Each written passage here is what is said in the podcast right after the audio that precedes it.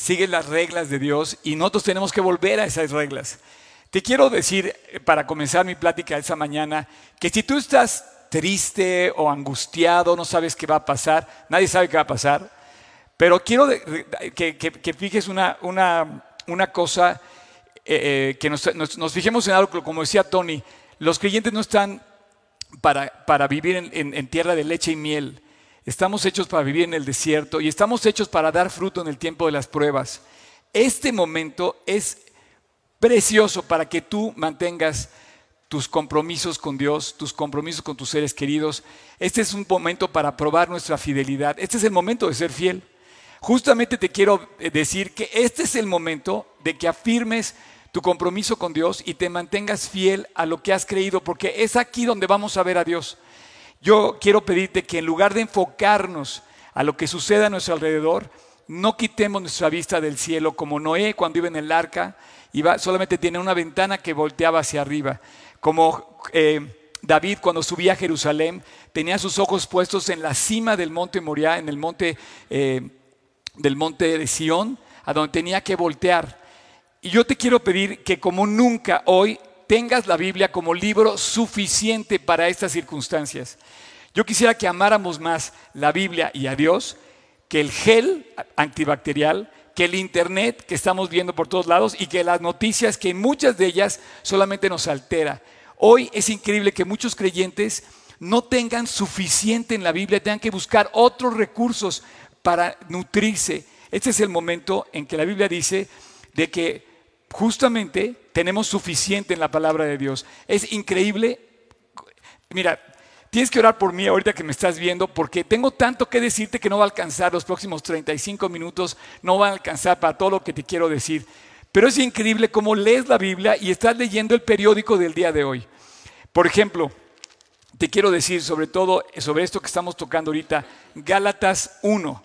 Gálatas 1, esto es antes de empezar con mi, con mi plática de hoy, dice, estoy maravillado de que tan pronto os hayáis alejado de que el, que os llamó por su gracia. Y no es que haya otro evangelio. Y si alguno de vosotros obliga otro evangelio sea anatema. Quiere decir que este libro es suficiente para el tiempo de prueba. Y bueno, vamos a entrar ya en materia. Estamos en nuestra serie de dioses. Este es el tercer episodio. Si tú no has visto los otros dos, te pido que los veas. Ya llevamos tres episodios con este va a ser el tercero. La semana pasada iniciamos con la, eh, digamos, con el tema de confusión, porque decíamos que hoy la cultura está alterada, muy alterada, y de hecho vamos a ver el origen hoy de cuándo comienza esa confusión. Comienza hoy vivimos una, una, cultura alterada en los principios porque le estamos dando valor a lo que no debe debemos darle valor, como por ejemplo las cosas a las que la Biblia aborrece.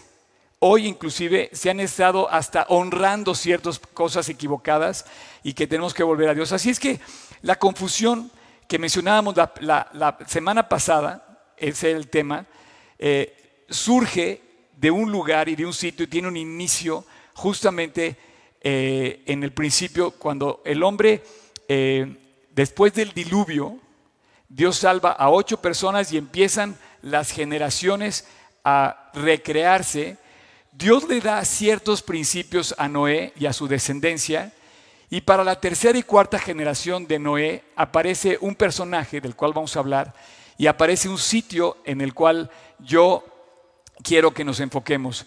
Babel, Babilonia. La torre de Babel en Génesis 11. Y vamos a hablar de esto y te voy a pedir que abramos nuestra Biblia, todos te voy a pedir que abras tu Biblia en el capítulo 11 de Génesis, que dice, tenía entonces toda la tierra una sola lengua y unas mismas palabras.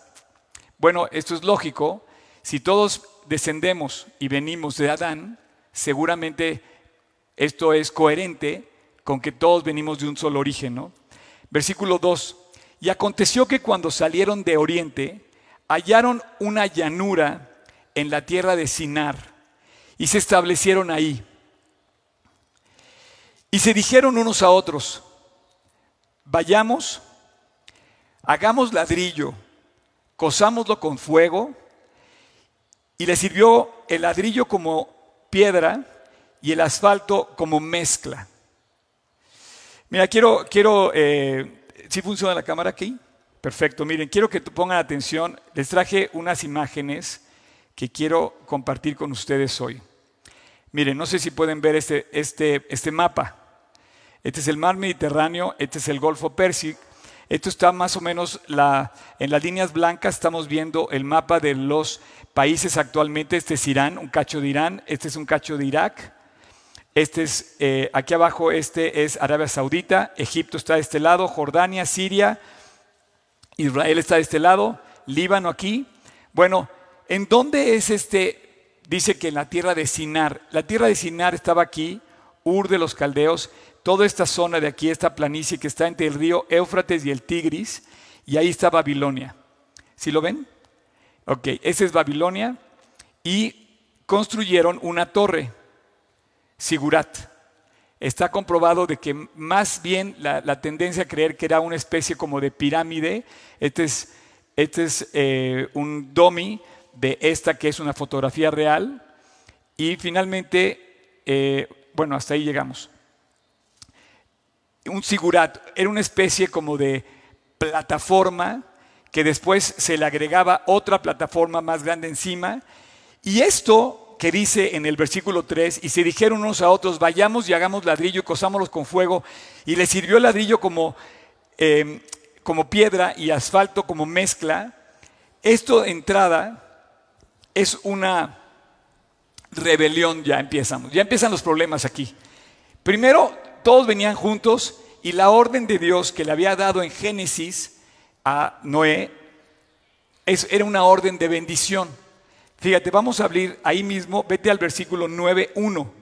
Tantito regrésate dos capítulos.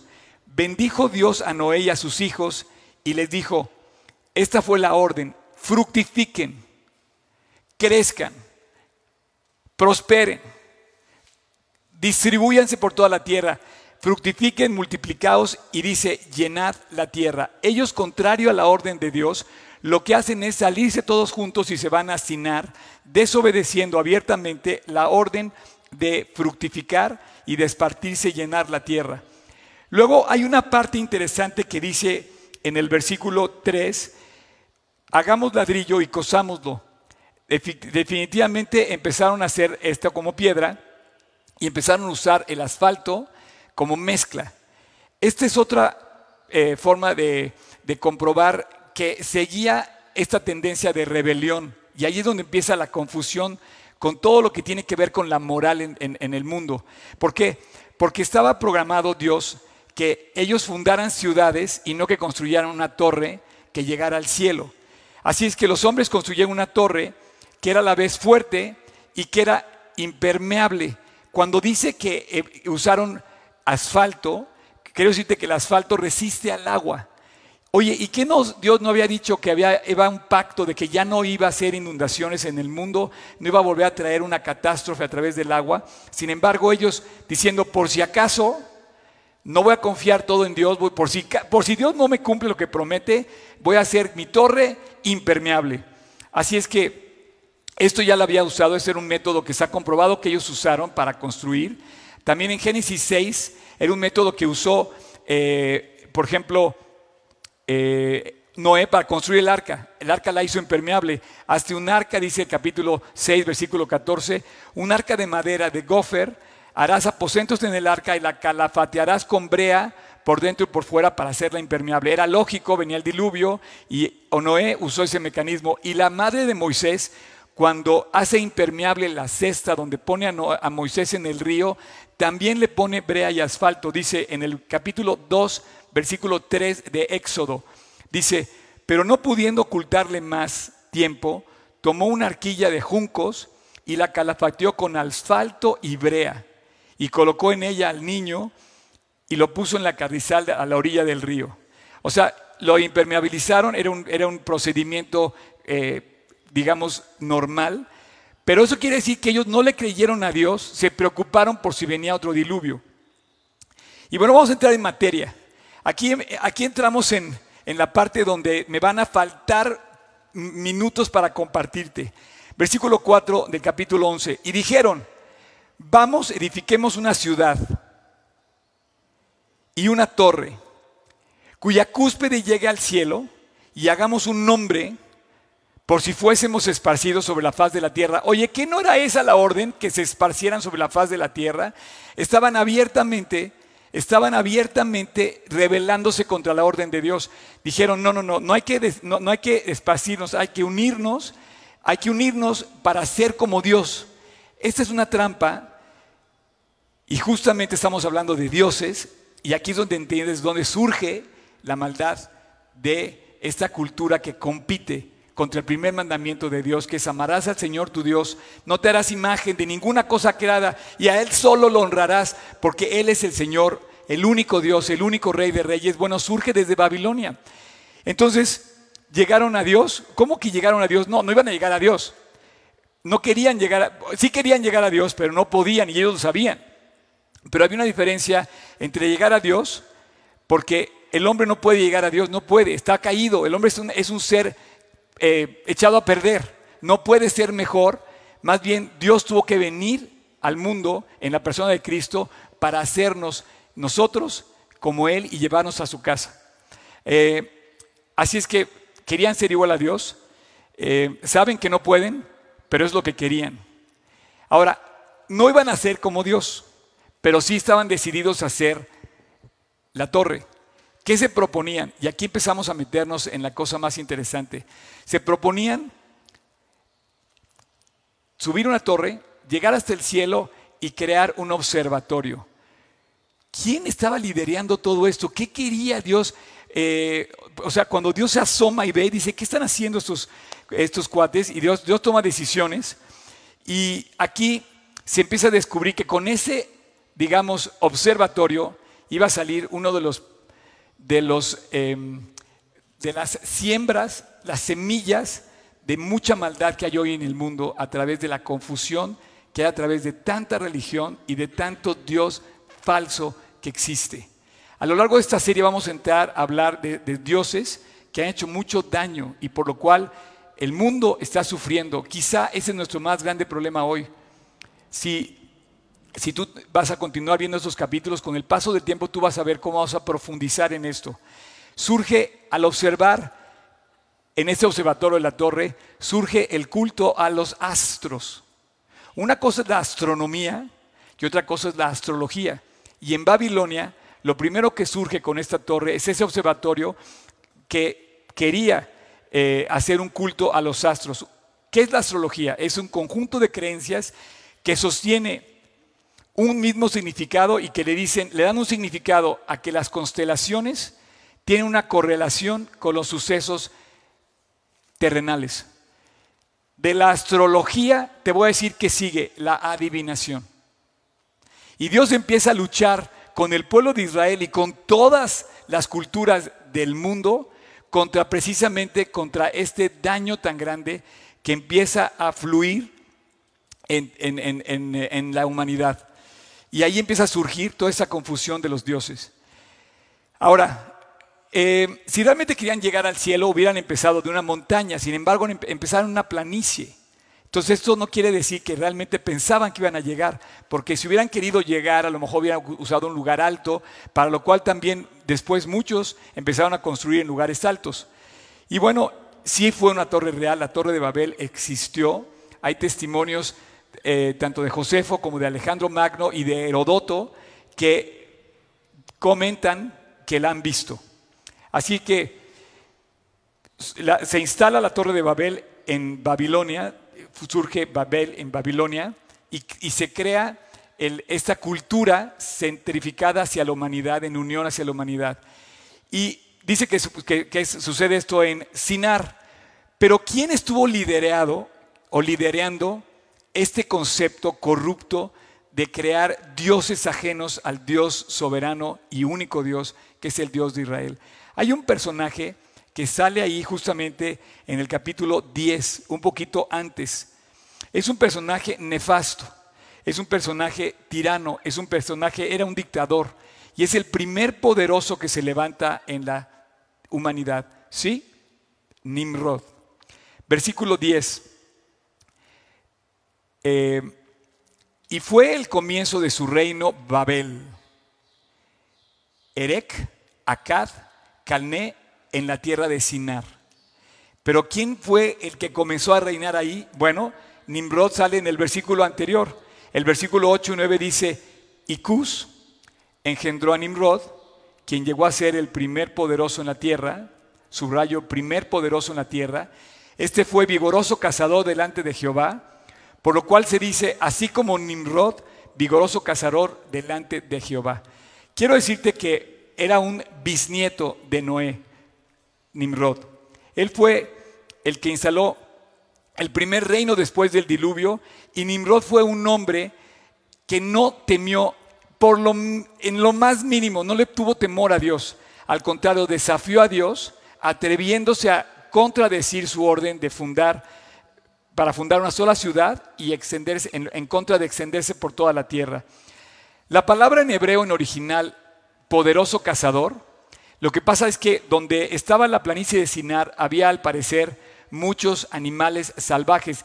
De hecho, él muere, eh, su hijo muere atacado por un jabalí, ahí mismo, lo mata un jabalí. Sin embargo, quiero decirte que él fue un poderoso cazador porque estuvo cazando y esa, esa, eh, esa fuerza, ese dominio que tuvo sobre los animales, lo hizo un hombre notable. Así es que la palabra Egipto dice que era poderoso, pero más bien su poder lo encausó hacia la tiranía y vemos en la persona de Nimrod a un dictador. Nimrod, de hecho, la palabra Nimrod en hebreo significa nosotros nos rebelamos. Ándale. Yo creo que hay mucho de eso en la cultura de hoy. Está sembrado en todo el mundo hoy el no querer buscar a Dios. Una de las cosas que nos está pasando hoy que estamos en casa es un efecto tremendo. Es un movimiento de ricos y pobres, de razas, de países, que todos debemos volver a casa. Nos encerraron, nos quitaron la libertad. ¿No extrañas abrazar a tus hijos? ¿No extrañas abrazar a tu esposo, a tu esposa? Ahora no podemos. No sé si te has, fijado, pero en el momento de saludar, quieres hacer cuando menos algún contacto. Eh, sobre todo en México, quieres tener cuando menos un contacto de que, cuando menos un poco, pero no nos acostumbramos a no tener ese contacto. Cuando regresemos, esperemos, espero yo que valoremos hoy en día lo que, lo que hemos dejado de tener, que estaba disponible siempre. Y bueno, esto que estamos viviendo nos hace enfocarnos en la realidad de una cosa. Es el tiempo de afianzarnos en los principios del Dios poderoso, del único Dios soberano. Dios le dio una orden a la, humanidad y le dijo, multiplíquense, fructifiquen y extiéndanse por toda la tierra. Y Nimrod dice, no, nos vamos a rebelar abiertamente contra Dios, vamos a fundar una ciudad para que nuestro nombre no sea esparcido, no sea diseminado por toda la tierra. Entonces, cuando la Biblia dice vigoroso cazador delante de Dios, más bien está diciendo que es un hombre que se ha puesto en contra de Dios abiertamente, de frente en contra de Dios. Yo te quiero pedir que si tú me estás viendo, seas creyente, seas incrédulo, que pienses, si tú estás parado delante de Dios, a favor de Dios o en contra de Él. Porque tú estás luchando contra un imposible si estás luchando contra Dios. Ve nada más la circunstancia en la que estamos viviendo. Pero Él es capaz. Para Dios no hay problema grande ni pequeño. Lo que está pasando hoy es un problema que Él puede solucionar con un abrir y cerrar de ojos o con un abrir y cerrar de su boca. Nimrod le dio el inicio a toda la idolatría que hoy existe. En los próximos capítulos que vamos a ver adelante, porque no va a dar tiempo hoy, vamos a ver nombres, vamos a ver eh, casos específicos, porque esto se va, se va tropicalizando por país y por región y por raza. Pero todo surge de esta semilla que él siembra en Babilonia. Surge la astrología, de la astrología surge la adivinación, de la adivinación empieza la, magia negra y la blanca, y empiezan los cultos a los dioses un dios que quiero mencionar en el futuro es el dios Moloch, que vas a ver tú mencionado en la Biblia. Y, Nimrod murió, eh, él fue asesinado, su hijo muere por un jabalí, pero al morir él comienza la religión babilónica. Su esposa, su mujer, es nada más y nada menos que Semiramis o Semiramis, o Istar o Astarte. y fue llamada nada más y nada menos que la esposa de Nimrod fue llamada la reina del cielo. El nombre de Nimrod terminó diciéndose que era el dios Sol o el señor Baal. Ya, aparece el segundo dios que quiero tocar contigo, Baal. Más tarde, ella, Semiramis, quedó, quedó embarazada y tuvo aparentemente un hijo ilegítimo, pero ella dijo que era un, era un fruto su hijo de su virginidad y tiene un hijo al cual se llama Tamuz.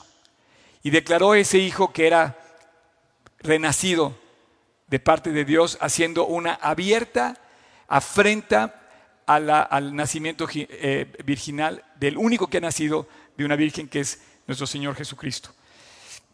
Seguimos leyendo, vamos a leer, vamos otra vez al capítulo 11, versículo 5.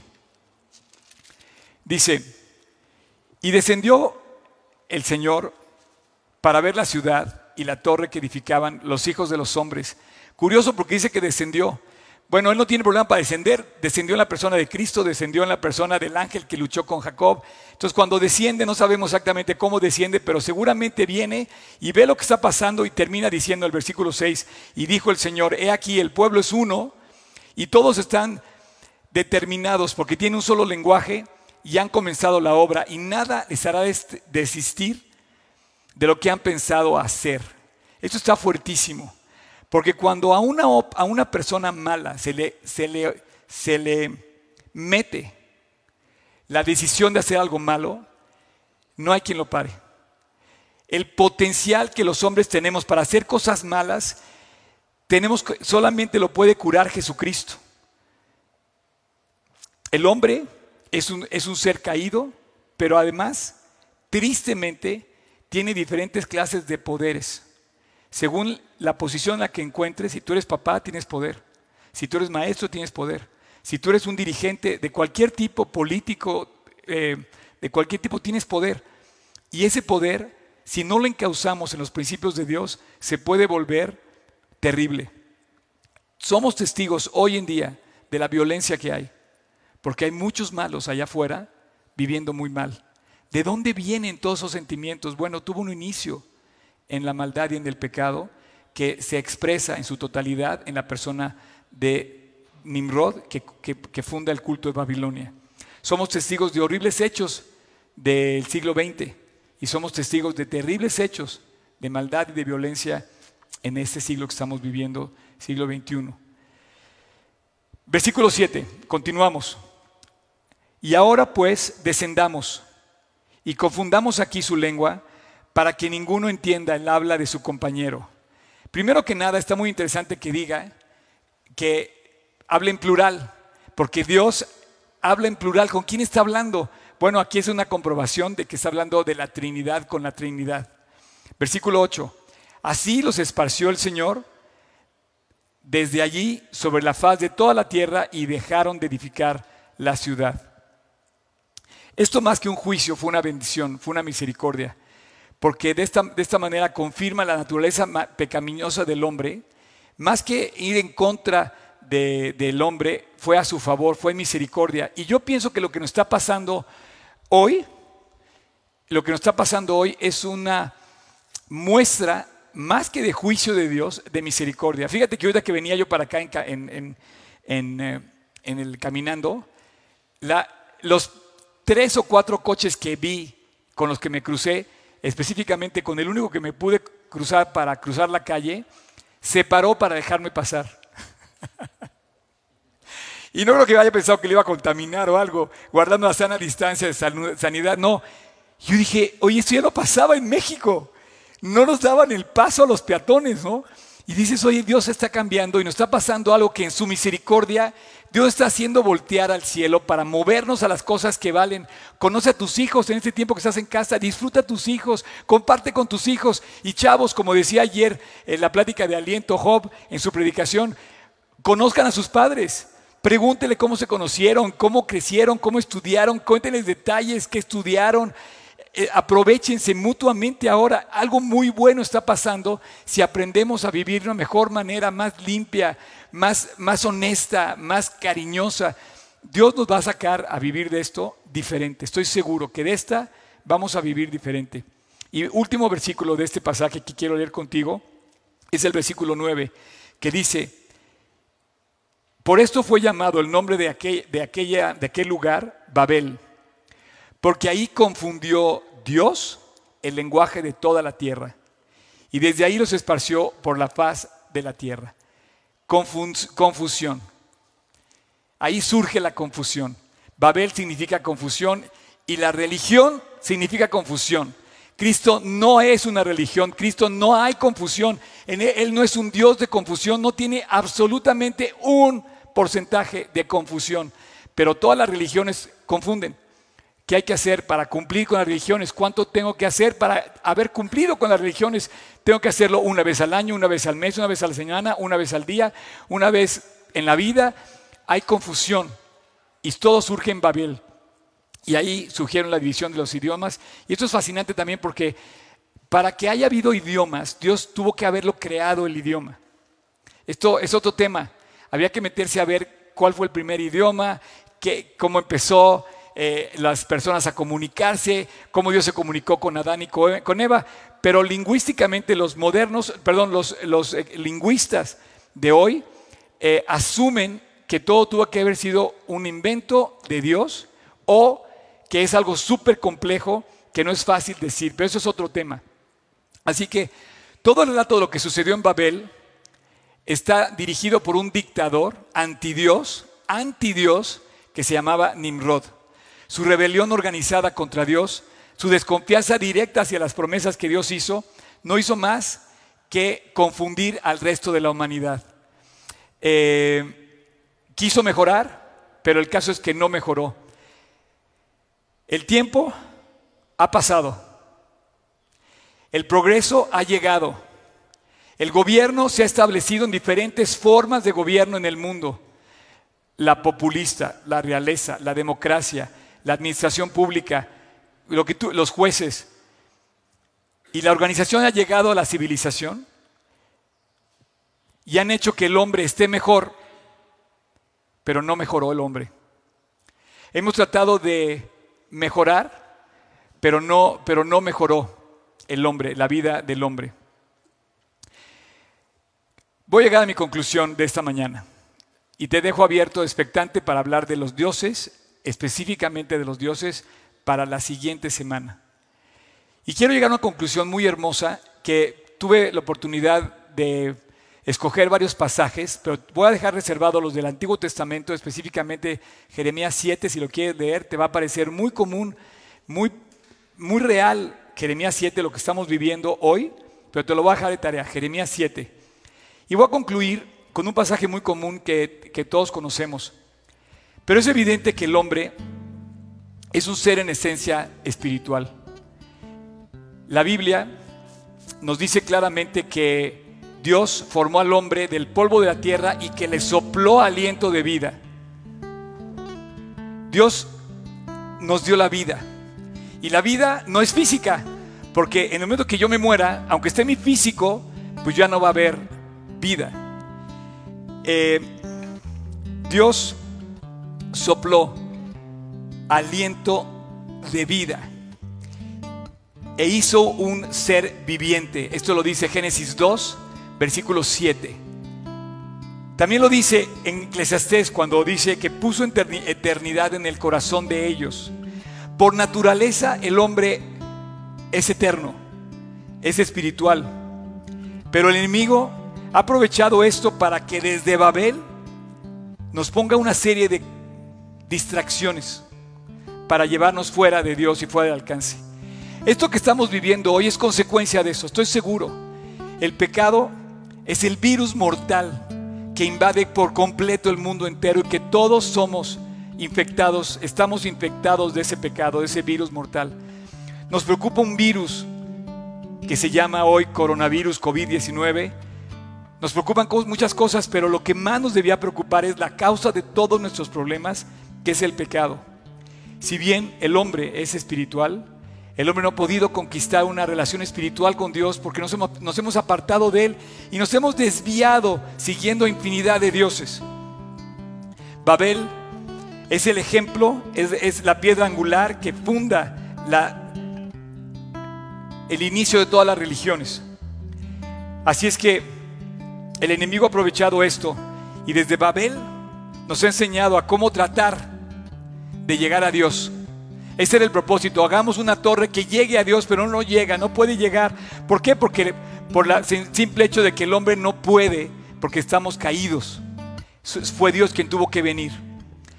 Para darte un pequeño adelanto del próximo, del próximo capítulo de la semana que entra, en Egipto a Semiramis se le llama Isis. A su hijo Tamuz se le llama Osiris. En Asiria se le llama Istar y Bacús. En Asia se le llama Cibeles. En Grecia se le llama Afrodita y Eros. En Roma, Venus y Cupido. Pero los hombres han iniciado un culto de adoración contrario a Dios.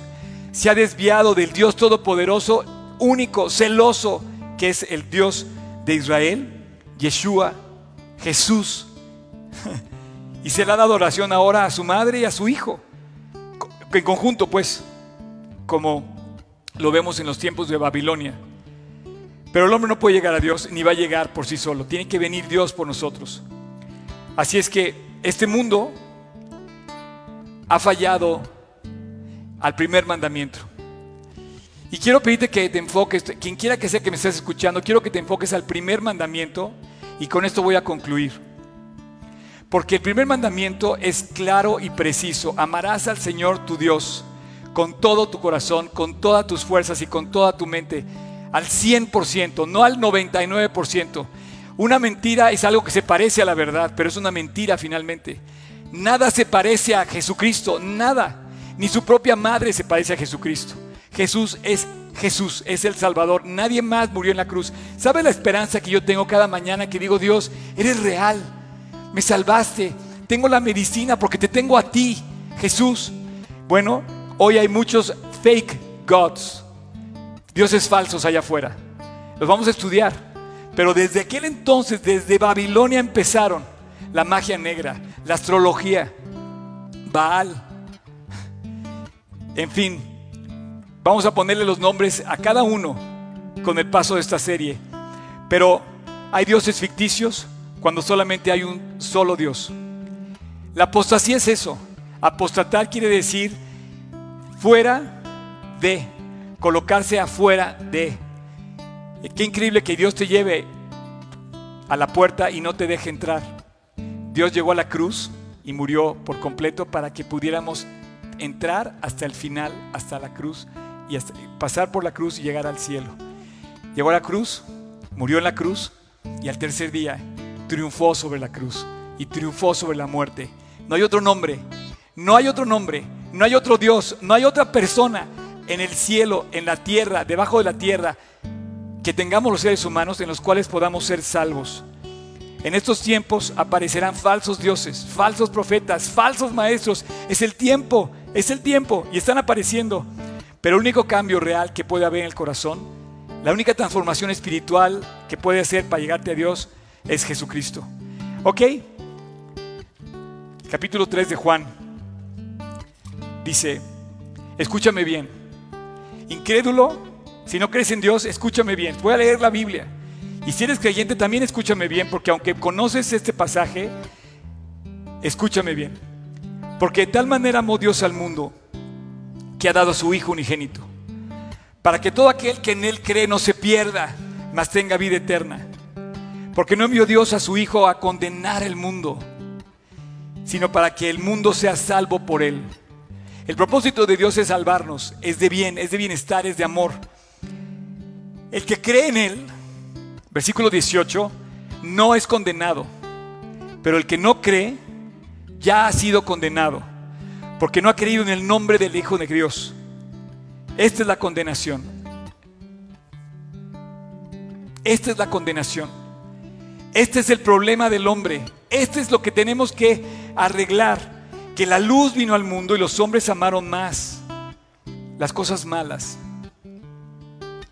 las tinieblas, que la luz, porque sus obras eran malas. Porque todo aquel que hace lo malo y aborrece la luz, no viene a la luz para que sus obras no sean reprendidas. Hoy es el momento de ir a la luz.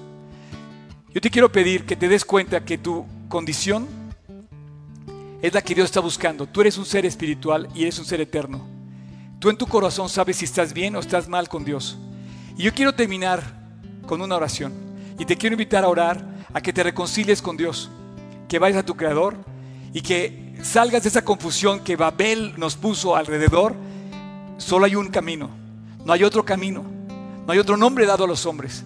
Solo Jesús murió, la cruz, la salvación que Él nos dio y que Él resucitó después al tercer día en el día de resurrección. Estamos a punto de celebrar esas fechas. Y Dios por primera vez nos va a hacer celebrar una Semana Santa o un Pesaj para los judíos, meditando en nuestros caminos, regresando a Dios. Yo te quiero invitar a que le pidas perdón a Dios. El camino es claro, no hay confusión, se llama arrepentimiento. No hay confusión. Para volver a Dios no hay confusión, te tienes que arrepentir. Oye, Oscar, te tienes que arrepentir, te tienes que confesar delante de Él. Y bueno, te invito a que te confieses, que le confieses a Dios tus faltas. Cierra tus ojos, yo lo voy a hacer. Cierra tus ojos, inclina tu rostro, donde quiera que estés, estás con tu familia, háganlo juntos, tómese las manos y pídale perdón a Dios. Confiésense delante de Dios, a Él, con Él. Vamos a orar. Si tú quieres, con toda libertad, ahí donde estás, Repite en silencio, este es tu momento con Dios. Este es tu momento con Dios. Dile, Jesús, te pido perdón y te doy gracias. Porque el día de hoy me recordaste que me amas. Hiciste todo por salvarme. Que fuiste a la cruz. Y desde aquel entonces tuviste cuidado, desde Babilonia, de mostrarme el camino. Perdóname por mi necedad. Perdóname por apartarme en busca de otros caminos, queriendo buscar a un Dios, apartándome de lo bueno, alejándome de ti. Jesús, hoy te pido perdón. No quiero volver atrás. Arregla mi vida, Dios, y entra a mi corazón. El día de hoy te invito a mi corazón Quiero darte el lugar que te mereces. Quiero invitarte a sentarte en el trono de mi vida y hacerte mi Señor, mi Maestro, mi gobernante, mi Rey. Quiero seguirte y quiero obedecerte. Y Dios, hoy te acepto. Humildemente, no lo merezco, pero acepto que tú en la cruz, en misericordia y en amor, pagaste por mis pecados. Jesús, te acepto en mi corazón como mi Señor y como mi Salvador. Te lo pido en tu nombre, en el nombre de Cristo Jesús. Amén.